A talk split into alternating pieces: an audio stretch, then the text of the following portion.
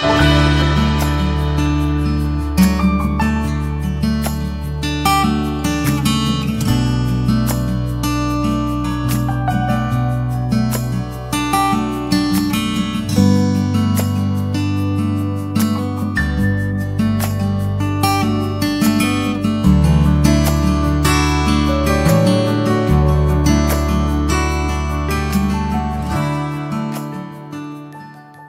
Del Santo Evangelio según San Mateo.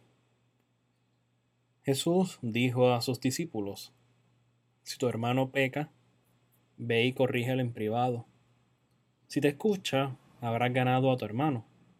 Si no te escucha, busca una o dos personas más para que el asunto se decida por la declaración de dos o tres testigos.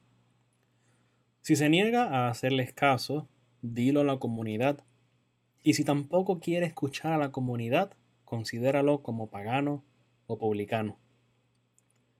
Les aseguro que todo lo que ustedes aten en la tierra quedará atado en el cielo, y lo que desaten en la tierra quedará desatado en el cielo. También les aseguro que si dos de ustedes se unen en la tierra para pedir algo, mi Padre, que está en el cielo, se lo concederá porque donde hay dos o tres reunidos en mi nombre, yo estoy presente en medio de ellos. Palabra del Señor. Gloria a ti, Señor Jesús. En este domingo que el Señor nos regala, nos fijamos que el Evangelio que nos propone la liturgia, pues tiene como tema de fondo el amor, que es la actitud propia de los cristianos. Y esto pues no puede ser algo extraño a nosotros porque el Evangelio pues lo que narra es la historia del amor en el mundo, el amor encarnado que es Dios. Así que todo el Evangelio, pues ciertamente habla de amor. Pero aquí particularmente se enfoca en este acto de la voluntad que es el amor. Y es que el que ama verdaderamente no vive solo para sí, sino que el que ama vive para el otro. Porque el amor no otra cosa que entregarse por el prójimo, entregarse por el otro. Por eso la muestra más grande de amor la tenemos en Cristo, en Dios, que se entregó por nosotros hasta la muerte. Y no cualquier muerte, sino una muerte de cruz, como bien nos lo dice el apóstol San Pablo. Precisamente porque estamos llamados a amar al prójimo como a nosotros mismos, pues una muestra de ese amor al prójimo es procurar su bien. Y ese procurar el bien del otro, de mi prójimo, en el contexto cristiano, pues tiene un término preciso, una idea precisa, y es la santidad. Si yo verdaderamente amo a mi hermano, a mi prójimo, pues tengo que procurar que él sea santo, que él aspire a la santidad, que yo le ayude a llegar a la santidad.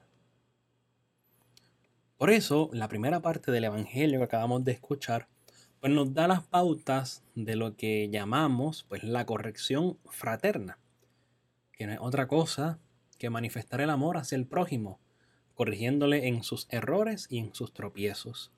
Claro, siempre amparados y animados por la caridad.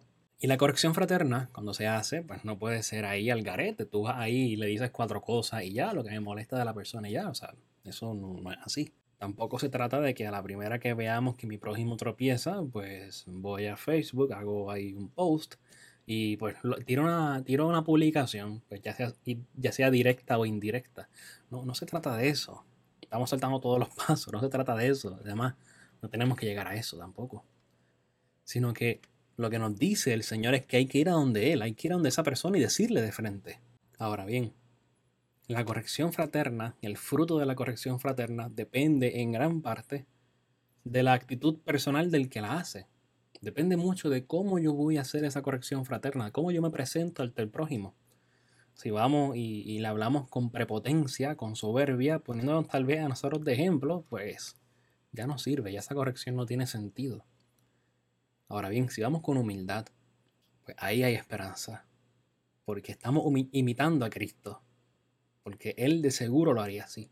El fruto de esa corrección fraterna pues también dependerá de la recepción de la persona que está siendo corregida por su falta. Si este de igual modo lo toma con soberbia, con prejuicio, pues no habrá mucho fruto. Por tanto, la clave de la corrección fraterna, tanto para el que la hace como para el que la recibe, pues debe ser en clave de humildad y de amor. Si esas dos faltan, la corrección fraterna no sirve. Practiquemos esta virtud, practiquemos la corrección fraterna. Es un buen hábito. Ayuda al hermano y también me ayuda a mí a alcanzar la santidad. Pero también estemos conscientes de que nosotros también estamos dispuestos a recibirla. Tenemos que tener esa disposición de recibir en cualquier momento una corrección fraterna. Así que conviene que siempre estemos receptivos y dispuestos a recibir esa ayuda que nos concede la gracia de Dios y esa persona por medio de la gracia de Dios. De igual modo, este evangelio tiene como que dos partes. Y la segunda parte del evangelio es sobre un tema que nosotros conocemos y es la oración. Que de hecho, en la oración también se presupone la corrección fraterna. O sea, antes de yo ir a donde el hermano a corregirle, tengo que llevarlo a la oración y consultarlo con el Señor. Y ver también cómo yo he fallado en ese punto. Lo que el Señor nos anima a vivir en este evangelio es la oración. No olvidemos que tenemos que orar. Dios ha salido a nuestro encuentro en nuestra vida. Y quiere que ese encuentro sea uno personal. Porque Dios es una persona, no lo olvidemos. Dios no es una cosa, Dios no es una idea, Dios es una persona. Y como es una persona, pues podemos hablarle. Y Él también nos va a hablar. Nos va a hablar no, no, no de una manera ahí directa, ¿no? Sino por los detalles del día a día. Ahí es que Dios se manifiesta. Por lo tanto, si Dios puede y quiere hablarnos, pues ¿quién mejor que Dios para darnos consuelo, para darnos entendimiento, para darnos sabiduría ante la vida y, y sus situaciones? O sea, si Dios está siempre con nosotros, Él nos conoce y Él tiene respuesta a todas nuestras inquietudes.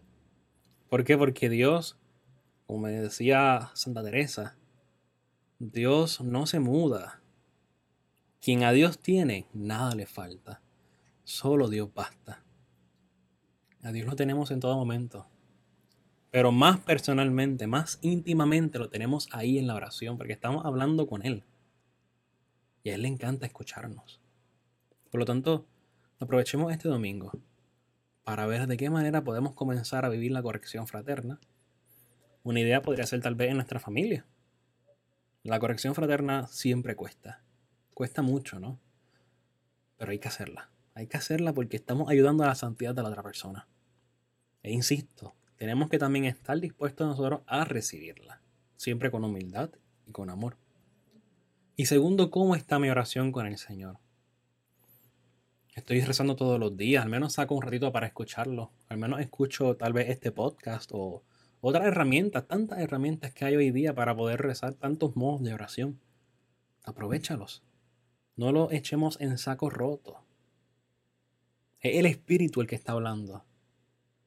Y tenemos que estar siempre receptivos a esa gracia de Dios. Que el Señor nos ayude.